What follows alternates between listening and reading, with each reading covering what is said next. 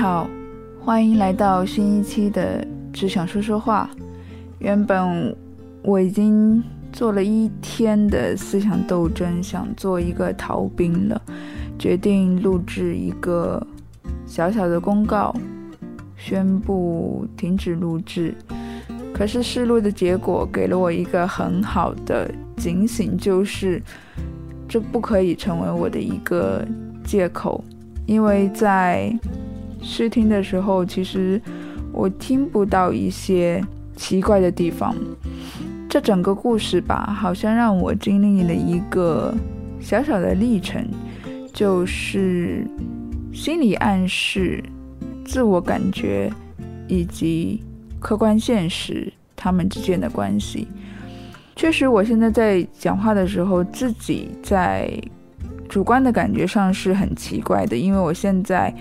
呃，绑牙的状况进入到了新的一个阶段，所以由于我的牙齿的问题，其实主要在右边的部分，而且上下都有需要推动的牙齿。在上周六的时候，医生做完牙箍之后，发现如果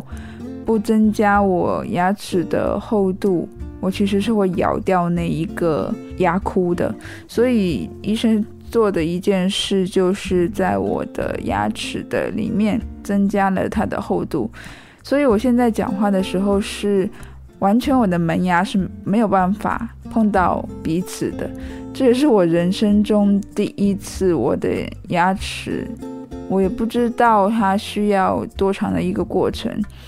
嗯，下一次的复诊是在大概一个月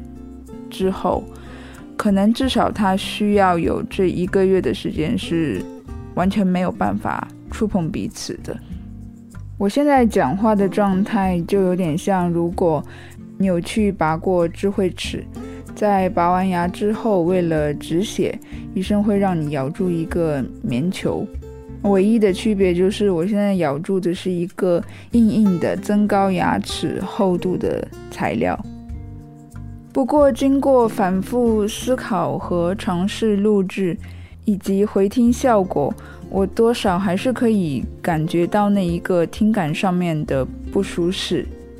所以我还是决定说给自己放一个假。这也算是一个没有预料到的一个决定。但是，当我刚才在回家的路上想的时候，其实决定做这一个节目，算是我自己。给自己的一个要求，其实没有任何的所谓规定。然后我也特别欣慰的，在这一整个过程，其实激发了我特别多我从来没有想到过的思绪、想法以及信念。所以我也特别想就借这一个突如其来的机会吧，让自己把之前想做但还没有开始。认真执行的事情提上日程，我想这可能就是一个冥冥之中该是这样子的信号吧。包括我想做的结合播客以及文字的网站，或许是在休息、讲话状态不佳的情况下，另一个可以建立起来的表达的渠道。可能我们就要明年见了。也预祝大家圣诞快乐新年快乐。感谢你从世界的不同角落收听我真实的声音日记。希望你不管在哪里照顾好自己 keep alive 我们明年再见喽。